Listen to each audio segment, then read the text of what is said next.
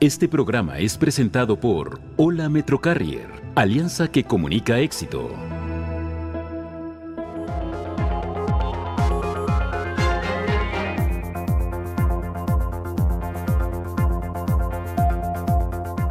Van dos casos de intento de privación ilegal de la libertad a mujeres en Villa de Álvarez. Ya son 24 fosas clandestinas localizadas los últimos días. Son cuatro las quejas contra la Fiscalía Estatal por la entrega tardía de cuerpos humanos.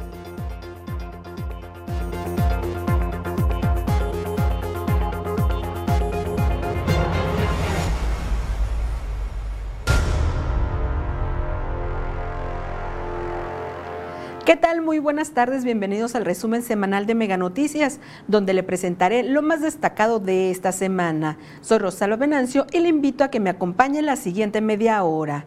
Mire, así iniciamos esta semana.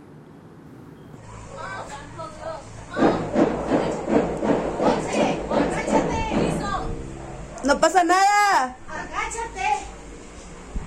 Estoy acostada ya.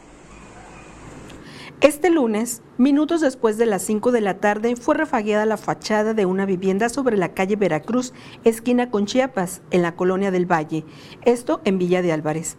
De acuerdo con los primeros reportes, sujetos dispararon contra el domicilio en más de 25 ocasiones, esto a unas cuadras del complejo de seguridad municipal. No se reportaron personas heridas ni fallecidas. La noche de lunes, Antonio Tejeda Orozco, mejor conocido como Tony Orozco, cantante de corridos, fue víctima de un ataque armado donde perdió la vida.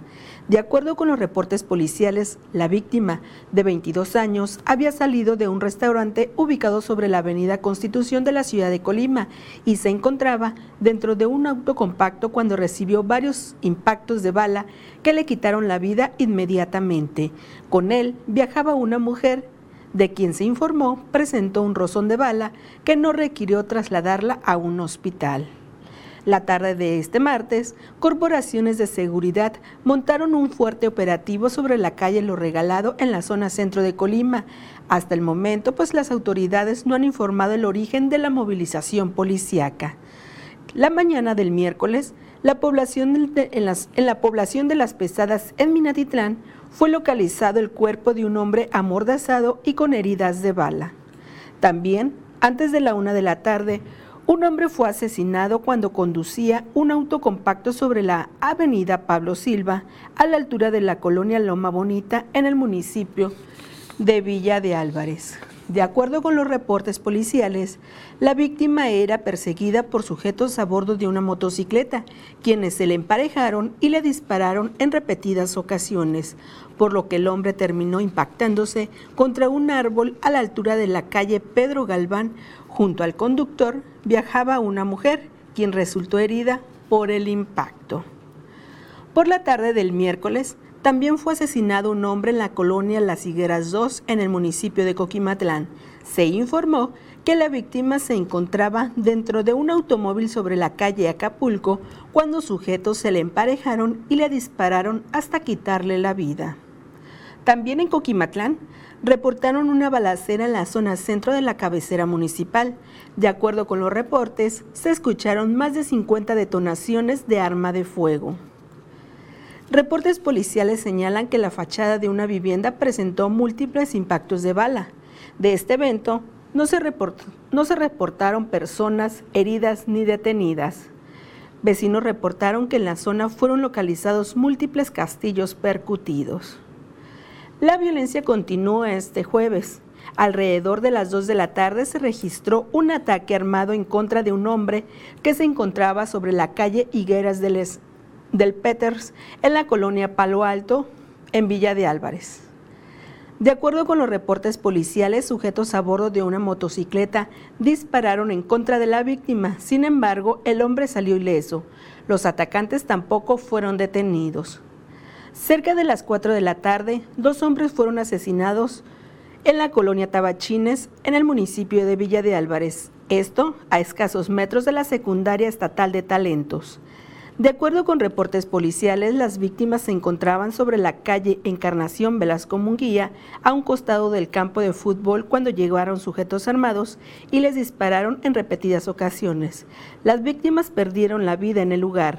Por la noche, un hombre fue víctima de un ataque armado en la colonia Burócratas Municipales de Colima, esto en las inmediaciones del Banco Estatal de Sangre en la capital del estado. De acuerdo con reportes policiales, la víctima se encontraba en la calle José Luis Santana cuando recibió la agresión y resultó con herida de bala en un brazo. Fue trasladado a un hospital para recibir atención médica. Pues como siempre, no se reportan personas detenidas. Y este viernes, un hombre murió víctima de un ataque armado en la cabecera municipal de Comala. De acuerdo con informes policiales, la víctima recibió varios disparos de arma de fuego, y en el hecho otra persona resultó lesionada por una herida de bala. El evento violento tuvo lugar sobre la calle Socorro Díaz Palacios en la colonia Los Aguajes.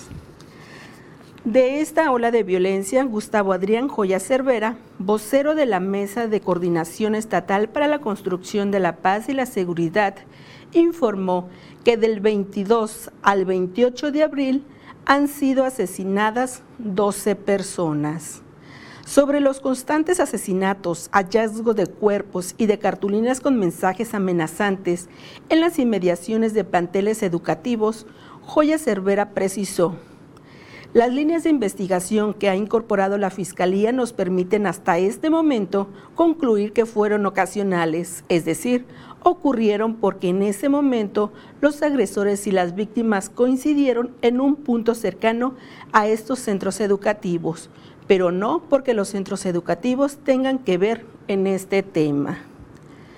También se le cuestionó sobre los asesinatos de dos docentes y de una niña de 13 años, así como de elementos de seguridad pública y procuración de justicia. Solo se afirmó que siguen en investigación. Y sobre el tema, el pasado viernes 22 de abril fue asesinado el policía estatal Saúl Fábila de Ávila, a quien se rindió un homenaje de cuerpo presente en las instalaciones de la Policía Estatal en la capital del estado. En este atentado, otro policía fue herido de bala, quien se encuentra hospitalizado. Además, un civil también resultó herido por una bala perdida. Antes, fueron asesinados José Luis Acevedo Nava, comandante de la Policía Municipal de Villa de Álvarez, Manuel Aram Larios Barreda, agente de la Fiscalía General del Estado de Colima. También fue asesinado un elemento de la Policía Municipal de Manzanillo, un Ministerio Público de la Fiscalía Estatal, Cristian Otoniel Padilla Montes de Oca, elemento de la Policía Estatal Preventiva, y Gilberto Galindo Campos, el agente de la Policía Estatal Preventiva. De estos hechos, pues se puede decir que van siete policías asesinados. Corrupción o cuál es el móvil de todos estos ataques, la Fiscalía General del Estado solo indica que se sigue investigando. Pero lo que sí sabemos son las pésimas condiciones en que están los policías, tanto condiciones laborales como de equipamiento, de capacitación. Escuchemos la información.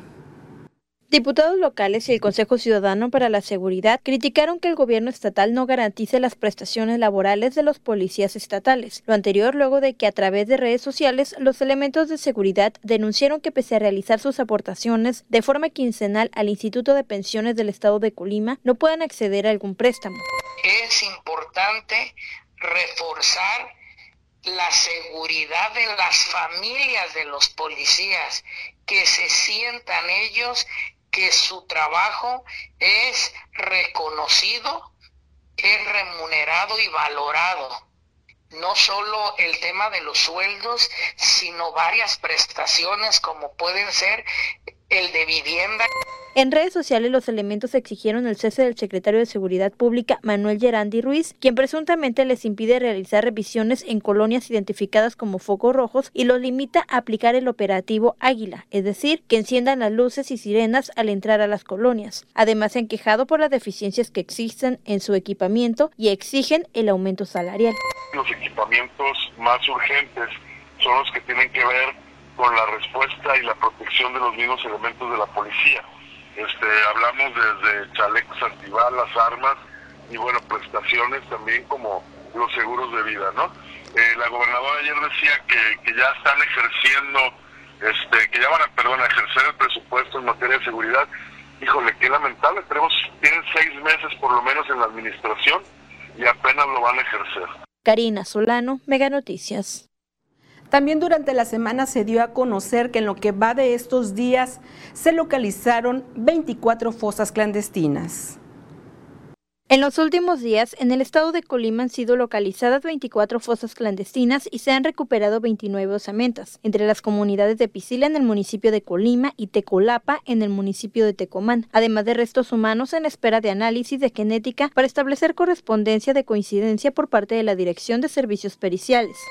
Se generaron una detención de una persona en Tecomán, que esto derivó eh, el señalamiento y una investigación que se intervinieron predios en el cual se han realizado cateos y derivado de eso también se han realizado exhumaciones y que obviamente hemos recuperado osamentas o cadáveres, ¿verdad? Y también obviamente hemos recuperado eh, bienes, armamento. De acuerdo con autoridades, no se descarta el hallazgo de más fosas clandestinas y restos humanos, pues continúa vigente el operativo interinstitucional que encabeza la Fiscalía General del Estado en coordinación con la Comisión Estatal de Búsqueda, la Red de Desaparecidos y Colectivo Solidario en los municipios de Tecomán y Manzanillo. Es una zona eh, que tenemos el conocimiento que es una muy utilizada por el crimen organizado. Sin embargo, pues también nosotros estamos haciendo nuestro trabajo, es nuestra función. Karina Solano, Mega Noticias. Una de las problemáticas más graves también aquí en la entidad es la desaparición de mujeres. El pasado viernes, la Fiscalía General del Estado informó a la señora Blanca Cárdenas que su hija, desaparecida desde hace tres años, se encontraba en una fosa común. Veamos. Blanca Estela Cárdenas acudió a la Fiscalía de Colima con la intención de llevarse el cuerpo de su hija Viridiana. Sin embargo, le informaron que el proceso tardará por lo menos dos semanas. Viridiana Tapia Cárdenas, de 24 años de edad, desapareció el 18 de mayo de 2019. Su cuerpo fue localizado 20 días después, el 7 de junio del mismo año, y desde entonces permaneció en una fosa común sin que los familiares hayan sido notificados. Señores, tres años Todavía debo esperar todos estos días para que me entreguen el cuerpo de mi hija, porque exijo pruebas. Yo no dudo ni un segundo de que sea mi hija, dudo de la incompetencia del gobierno. ¿Dónde está? ¿Dónde estaba en aquel momento? Yo quiero llevarme a mi hija y no me la pueden entregar hoy. Los familiares cuestionaron el por qué la fiscalía esperó casi tres años para informarles del hallazgo de la joven, si desde que realizaron la denuncia de su desaparición entregaron muestras de ADN del hijo y de un hermano de la víctima. Entre tanto, la red de desaparecidos de Colima denunció que después de lo ocurrido, los familiares de Viridiana siguen siendo revictimizados. El decirle que estaba su hija en una fosa después de tres años y decirle, se sintió mal y decirle a sus hijos, llévense al centro de salud porque pues Aquí no hay nada, ¿verdad? Entonces, es de su mano que nos expliquen qué es lo que pasa, porque sí, compañeras de Jalisco nos han dicho que, en Colima son el mejor equipo genético que tienen, parencitas, pero ¿y dónde está? ¿Quién lo maneja? ¿A quién le vamos a echar la culpa? Sobre el tema, autoridades justificaron que lo anterior ocurrió previa a su gestión, sin embargo, ya trabajan en la resolución del tema. Comentarles que yo desde noviembre estoy asumiendo este encargado de despacho y que el reto que, se tiene es precisamente una transparencia, una, de ser diligente, una atención a víctimas, que es lo que vamos a solventar y desde luego vamos a, aplicar a que esto eh, se vaya generando una mejor percepción en la sociedad y que demos una atención eh, adecuada a las víctimas. Karina Solano, Mega Noticias. La gobernadora Indira Vizcaíno fue, fue cuestionada sobre este tema luego de que se diera a conocer pues este caso de Viridiana, quien desapareció hace tres años y nunca se informó a su familia que su cuerpo estaba pues en una fosa común, pese a que los familiares entregaron muestras de ADN. Si yo no voy a justificar lo que se hizo en el pasado, porque esa es responsabilidad de ellos, es que se encuentran restos humanos y que a veces eh, el estado en el que se encuentran, y se encuentran muchas veces restos humanos no de una sola persona, sino de más de una persona en un mismo espacio, se tienen que hacer pruebas genéticas eh, hueso por hueso, digámoslo así. Entonces no se puede notificar a un familiar hasta que no se tiene todo el dictamen genético de cada una de los restos que fueron encontrados.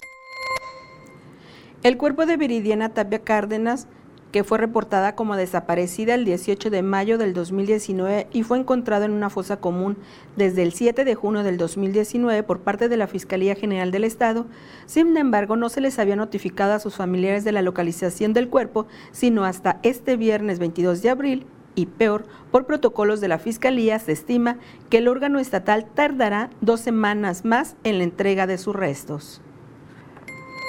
Eh, yo no sé qué se hizo en el pasado, lo que sí te puedo decir es que la comunicación que hemos tenido a partir del primero de noviembre a la fecha con la Fiscalía ha permitido que se entreguen muchos eh, cuerpos a familiares víctimas de desaparecidos y que el proceso que hemos llevado es de absoluta transparencia y comunicación con ellos para decirles cuando se detecta o se encuentra un resto. Y de acuerdo con colectivos, se estima que en Colima hay más de 1.700 personas desaparecidas. Y después de casi dos semanas y de una semana entera, este viernes por fin se llevó a cabo el proceso de exhumación del cuerpo de Viridiana.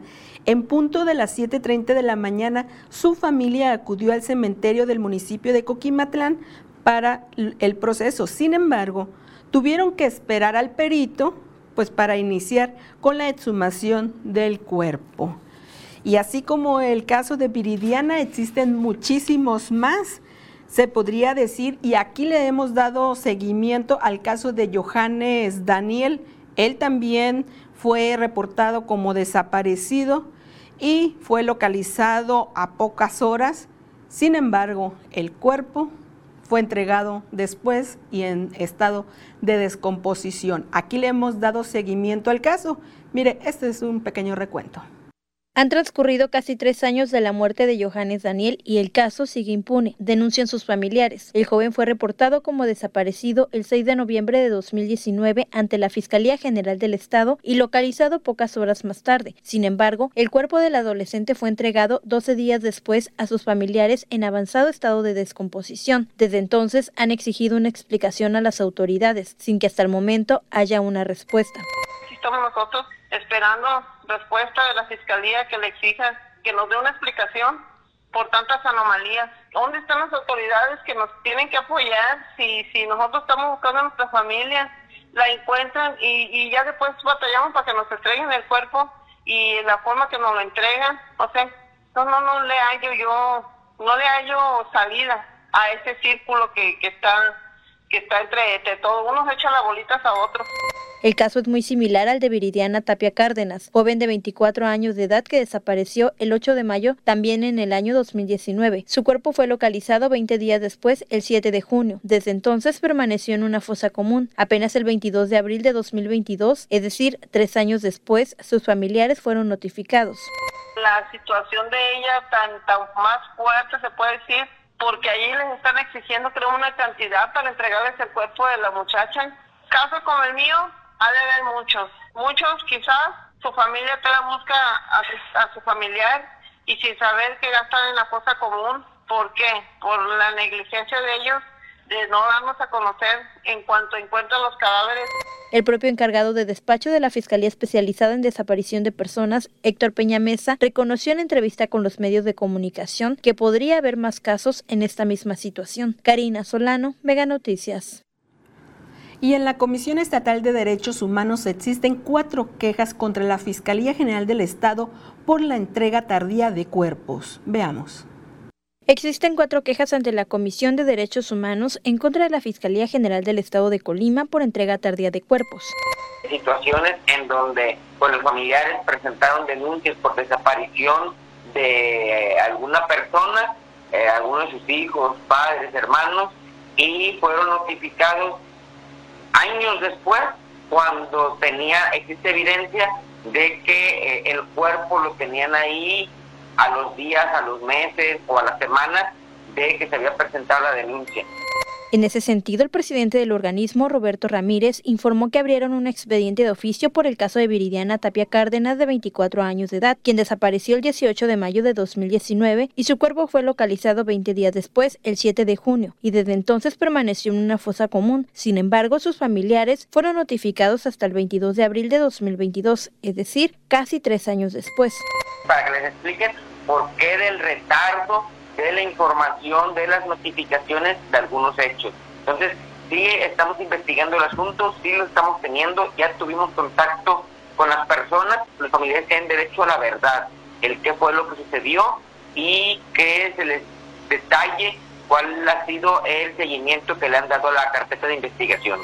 Lo anterior podría derivar de una recomendación, pues hubo violaciones a los derechos de las víctimas desde que se les informó de los hechos, dijo el Ombudsman. De acuerdo con la Comisión de Derechos Humanos, en lo que va del 2022 han sido presentadas 44 quejas ante el organismo por diferentes situaciones en contra de la Fiscalía del Estado. Karina Solano, Mega Noticias y las cifras de la violencia en Colima son crudas y se siguen manifestando en daños hacia otras personas. Gustavo Adrián Joya Cervera, vocero de la Mesa de Coordinación Estatal para la Construcción de la Paz y la Seguridad, informó que en lo que va de la administración estatal a cargo de Indira Vizcaíno Silva, del 1 de noviembre de 2021 al corte del 22 de abril de 2022, 388 personas han sido privadas de su libertad de forma ilegal. Esto implica que cada día, dos personas han sido desaparecidas. Por año, este ha sido el reporte de personas desaparecidas. En el 2019, 568, 2020, 826, 2021, 838 y durante estos cuatro meses del 2022 son 251 así las cifras de desaparecidos. Y también ha habido intentos de privación de libertad hacia unas mujeres. Miren, en Villa de Álvarez hay dos casos. La tarde del viernes 22 de abril del 2022, Rosario, de quien se pidió nombrarla así para proteger su identidad, caminaba acompañada de su abuela entre las calles Roberto Suárez y Halcones de la colonia Villa San José en Villa de Álvarez. Cuando dos sujetos descendieron de un auto, la jalaron e intentaron subirla. Afortunadamente, ella logró escapar. La víctima de 17 años y su familia ya son atendidas por la autoridad municipal y desde este domingo cuentan con vigilancia policial. Quiero que sepan que después de ello se dio atención psicológica y que después de la atención psicológica se le hizo el acompañamiento para que viniera Fiscalía a ratificar la denuncia y de Fiscalía salió el día de ayer con medidas de protección. Este caso se encuentra ya en manos de la Fiscalía General de Colima. El de Rosario no es el primer intento de privación ilegal de la libertad de una mujer registrado en el municipio. El ayuntamiento tiene reporte de un segundo intento, el que por protocolo aún no da a conocer los detalles. A mí me gustaría dejar como en el imaginario varias cosas. Una es que eh, le creamos a las personas cuando, cuando, por ejemplo, si ella iba con un familiar, abuelita, pasa esto y, y la abuelita reacciona junto con ella, ¿no? Creo que las familias tenemos que hacer como este vínculo de credibilidad para que después podamos tomar decisiones asertivas. Además de estos casos, la autoridad municipal mantiene vigilancia en colonias con altos índices de reporte por violencia contra las mujeres, como lo son La Reserva, Tabachines, Zona Centro, Solidaridad y Alfredo Bebonfil. Carla Solorio, Mega Noticias. Y ante este panorama nos hemos vuelto o hemos tenido que modificar nuestras actividades. Karina Solano tiene más información.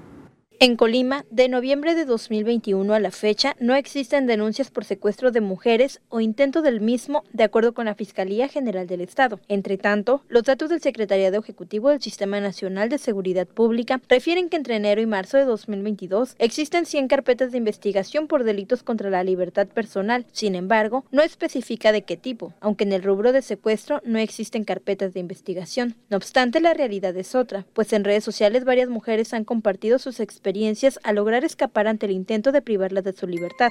Nuestra vida como mujeres en Colima ha cambiado. Eh, no tenemos la seguridad ni en la casa ni en la calle. No queremos que pasen estos intentos de levantón, ni tampoco queremos ser una estadística alta dentro de las estadísticas del país, que tanto nos avergüenzan, ¿eh? nos avergüenzan de verdad.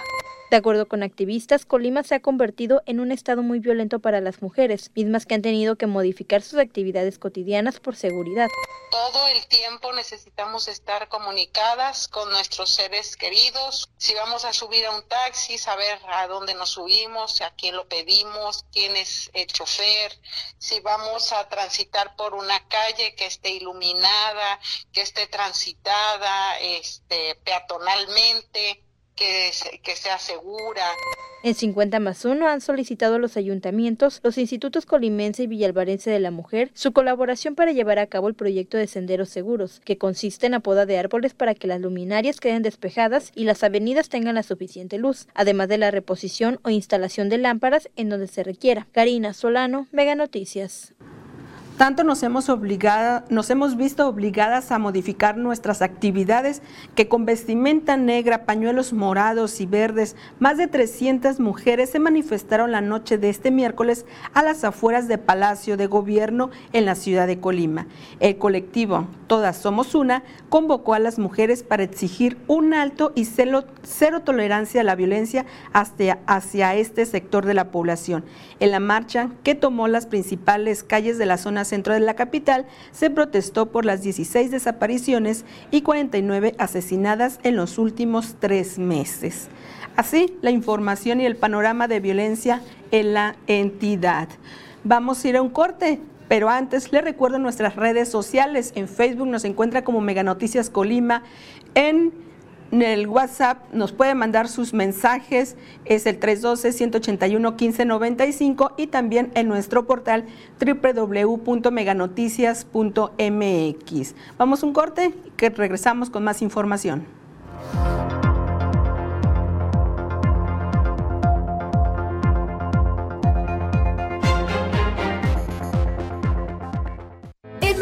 Estamos buscando tu talento. Te invitamos a participar en nuestra Feria Virtual de Empleo del 25 de abril al 1 de mayo, donde ofertaremos más de 2.000 vacantes a lo largo de la República Mexicana. Ingresa a www.feriavirtual.megacable.com.mx. No te la pierdas y únete a nuestro equipo.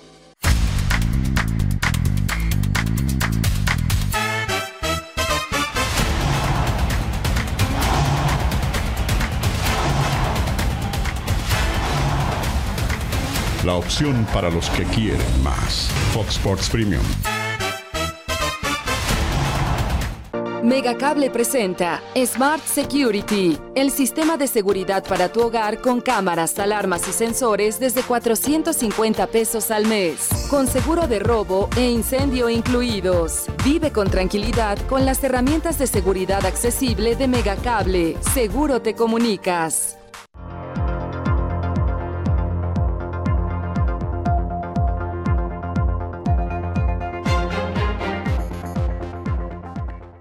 Muchas gracias por continuar con nosotros en su resumen semanal de Mega Noticias. Y mire, el pan de cada día se ha vuelto las extorsiones y el cobro de piso. Este es un trabajo especial de mi compañera Alejandra Arechiga.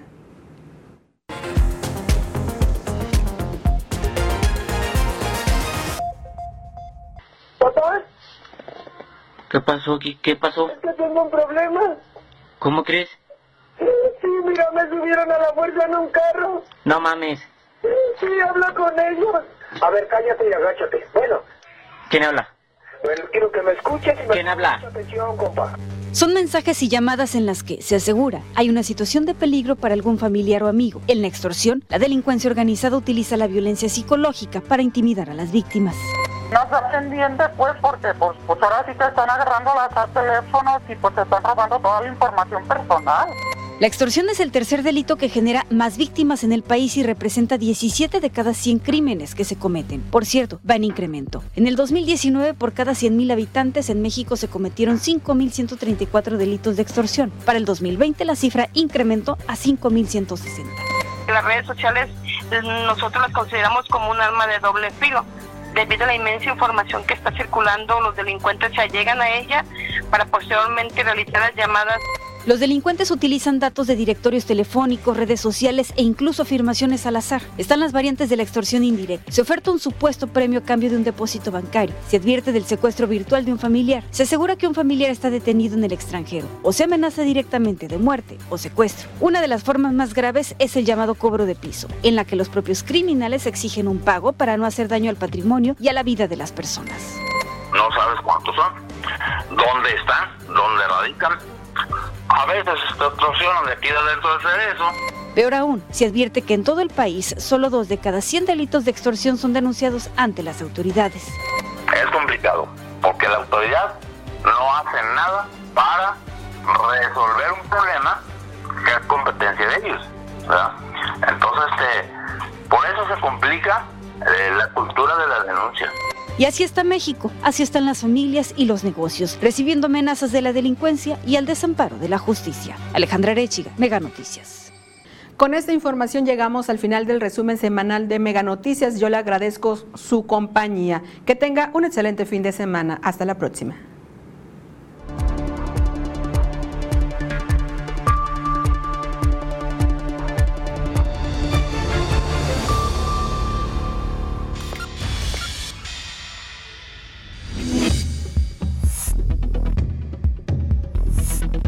Mega Noticias Colima.